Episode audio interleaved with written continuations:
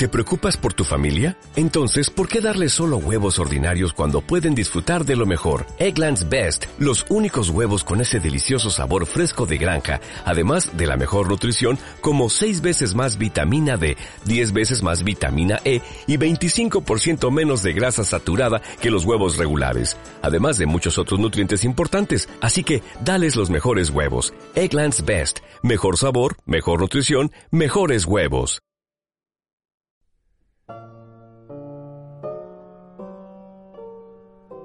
Gaspar.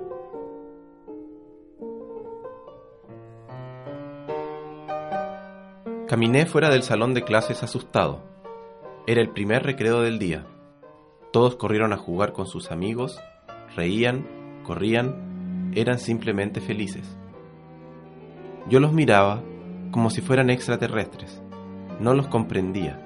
Me sentía perdido. Estaba a años luz de volver a ser como ellos. La despreocupación en sus rostros me causaba envidia. Intenté recordar a mis amigos, nuestro último momento feliz. Recordé sus caras sucias, con pequeñas sonrisas que demostraban fortaleza y valentía. Sin embargo, eran sonrisas oscurecidas por las batallas perdidas, las lágrimas, el hambre y el miedo. No encontraba un momento inocente, despreocupado o feliz. Busqué en toda mi memoria no teníamos momentos así desde hace mucho tiempo. Quería ver a mis amigos. Quería saber cómo estaban ellos y cómo estaban todos allá. Quería saber si el papá de Sebastián había llegado a casa, si la mamá de Elisa encontró leche para su hermanito, si en el almacén de la esquina había llegado comida, si en el kiosco de la plaza había ahora algo más que diarios diciendo que todo siempre está bien, cuando las cosas solo se ponían peor. Me preguntaba si los señores con uniforme seguían llevándose a personas en sus camionetas en los días o si seguían disparando en el bosque por las noches. Sentí que traicionaba a mis amigos cuando nos fuimos. Sentí que los abandoné, renunciamos y escapamos de nuestra propia vida. Ese día ni siquiera pude despedirme. La verdad es que no se podía. Dejamos nuestra casa rápidamente. Mi mamá tomó una vieja maleta la llenó con ropa, unas frazadas y una foto. No tenía marco y estaba arrugada. Era del día en que nació mi hermanita Emma. Estaban mis hermanos mayores, Elena, Nora y Teo, mis padres y yo, todos abrazados, sonrientes. La vida era simple esos días. Tenía siete años, amigos, un hogar, me sentía feliz y seguro. Mamá arropó a Emma que dormía profundamente en sus brazos. Tomó mi mano, llamó a mis hermanos, cada uno con un bolso mediano, y salimos a medianoche en silencio.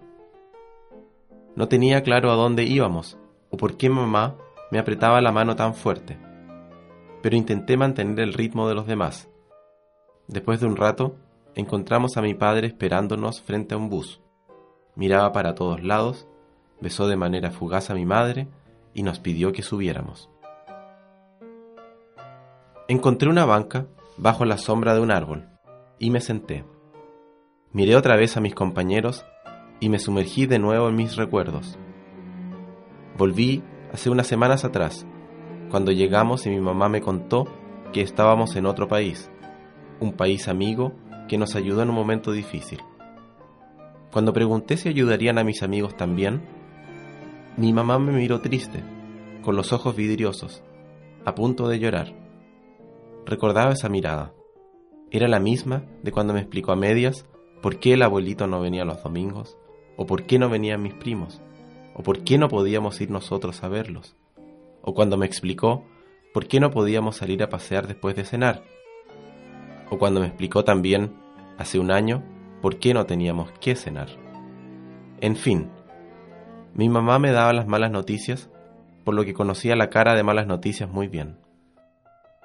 Cuando mi mamá entre sollozos contenidos me decía algo sobre que lo único que podíamos hacer era pedir mucho para que todos estuviesen bien, cuando miré en sus ojos, entendí que no servía de nada preguntar a quién tenía que pedirle que mis amigos estuviesen bien, porque hiciese lo que hiciese, no los volvería a ver nunca más.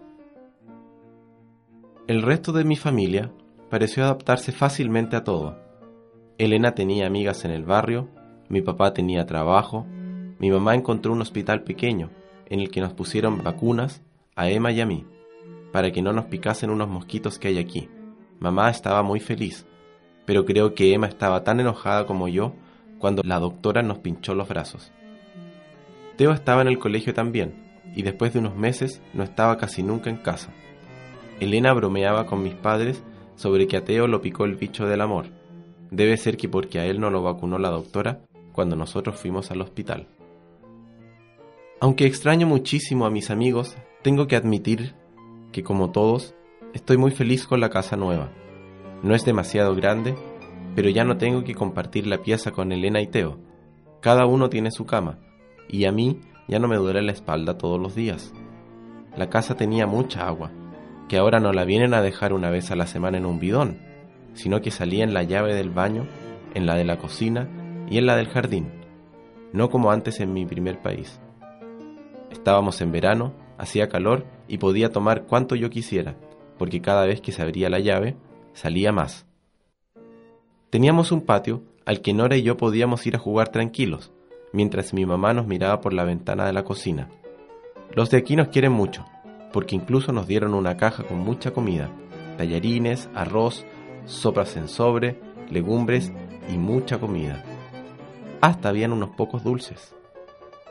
El día que llegó la caja, saqué un chocolate para compartir con mis amigos Lisa y Seba. Iba corriendo hacia la puerta cuando mi mamá me preguntó hacia dónde iba y me acordé que si salía por la puerta no iban a estar ni Seba ni Lisa en la plaza jugando con tierra, esperándome. No podían comer chocolate conmigo. Espero que en mi primer país les den una caja que traiga chocolates también. Pasó un mes y todo se ha mantenido más o menos bien. Las cosas no empeoraban a cada segundo como antes. Sigo sentándome en la misma banca en los recreos, aún no hago amigos. Mi mamá nos dijo que en la mañana vendrá un reportero, hablará con nosotros, nos hará preguntas y tenemos que recordar agradecer la oportunidad de empezar de nuevo en este lugar. Mamá nos levantó muy temprano, vistió a Nora y a mí con trajes limpios. Teo y Elena estaban peinados y arreglados también. La casa estaba ordenada y yo tenía claro lo que iba a decirle al reportero. Cuando llegaron las cámaras, nos pusieron micrófonos en la ropa y nos sentamos todos en el sillón. El señor con el micrófono en la mano les preguntó a mis padres sobre la situación político-social en nuestro primer país y otras palabras que no comprendí totalmente. Hablaron mis hermanos mayores, habló Nora y era mi turno. No estaba nervioso, estaba decidido. ¿Cómo han sido estos meses, pequeño? Bien. Casi todo es mejor ahora. ¿Casi? ¿Qué no está bien? Este era el momento. Sentí la mirada que pedía silencio de parte de mi mamá y Elena me apretó la mano en señal de aviso, pero mi decisión estaba tomada. Tomé aire y dije lo siguiente sin temor. Extraño a mis amigos. Quiero estar con ellos. Quiero volver a mi primer país. ¿Es una broma? ¿Tú sabes lo difícil que está todo allá? No puedes volver ahora. Sí, las cosas están tan difíciles que quiero estar allá con mis amigos. Solo podemos esperar que ellos estén bien en, su país, niño. Solo podemos esperar. Se apagó la cámara y mi mamá comenzó a retarme. El reportero dijo algo sobre editar mi parte y mi papá pidió disculpas. El reportero agregó que no se preocuparan. En los diarios se conoció mi historia era el niño refugiado que extrañaba a sus amigos. Mi mamá no estaba muy feliz conmigo. Nora me felicitó en secreto una tarde. Pasaron más meses. Mi historia se archivó como un sueño momentáneamente imposible. Mi mamá ya no estaba enojada, algunos niños me hablaban en los recreos, los profesores me acogieron amablemente. En el barrio tenía conocidos, nadie muy cercano. Tengo miedo de hacer amigos y tener que cambiarnos de casa otra vez o peor, tener que irnos hasta un tercer país. Me gustaba mi segundo país, pero no quiero encariñarme demasiado.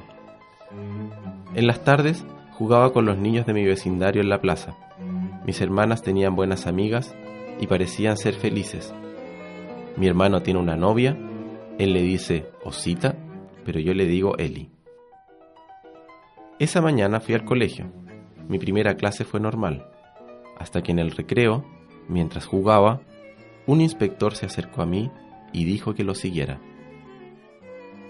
Cuando llegamos a la puerta, estaba mi mamá y nos fuimos a casa.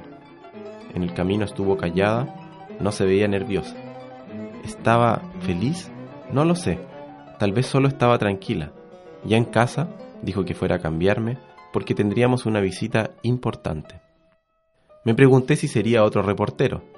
No diría nada sobre volver a mi país esta vez. Me vestí con mi camisa favorita y pantalones limpios, miré por la ventana y en el pasaje se estaban instalando los reporteros. Eran muchísimos más que la última vez. Estaba en el jardín, esperando la gran visita que vendría. Mamá dijo que los reporteros eran una parte de los invitados. Me pregunté si habría una fiesta o celebración importante ese día. Estaba dibujando formas con una rama en la arena. Gaspar. Oí mi nombre. Me giré hacia la puerta de mi casa, pero no era mi papá quien gritó mi nombre. Tampoco fue Teo. Subí la mirada. Salí de mi patio a la mayor velocidad que un niño de 10 años puede alcanzar. Corrí a través de los periodistas que sacaban sus cámaras. Abracé a mis amigos fuertemente. No sabía detalles de qué pasó después que me fui, ni de cómo estaban las cosas en mi primer país ni mucho menos de cómo llegaron a mi segundo país o cómo me encontraron. Solo sabía una cosa. Como antes, en mi primer país, teníamos tiempo, tiempo para resolver preguntas, sanar heridas, crecer, jugar, proponernos sueños sin límites. Y tendríamos tiempo, por supuesto, para comer chocolates.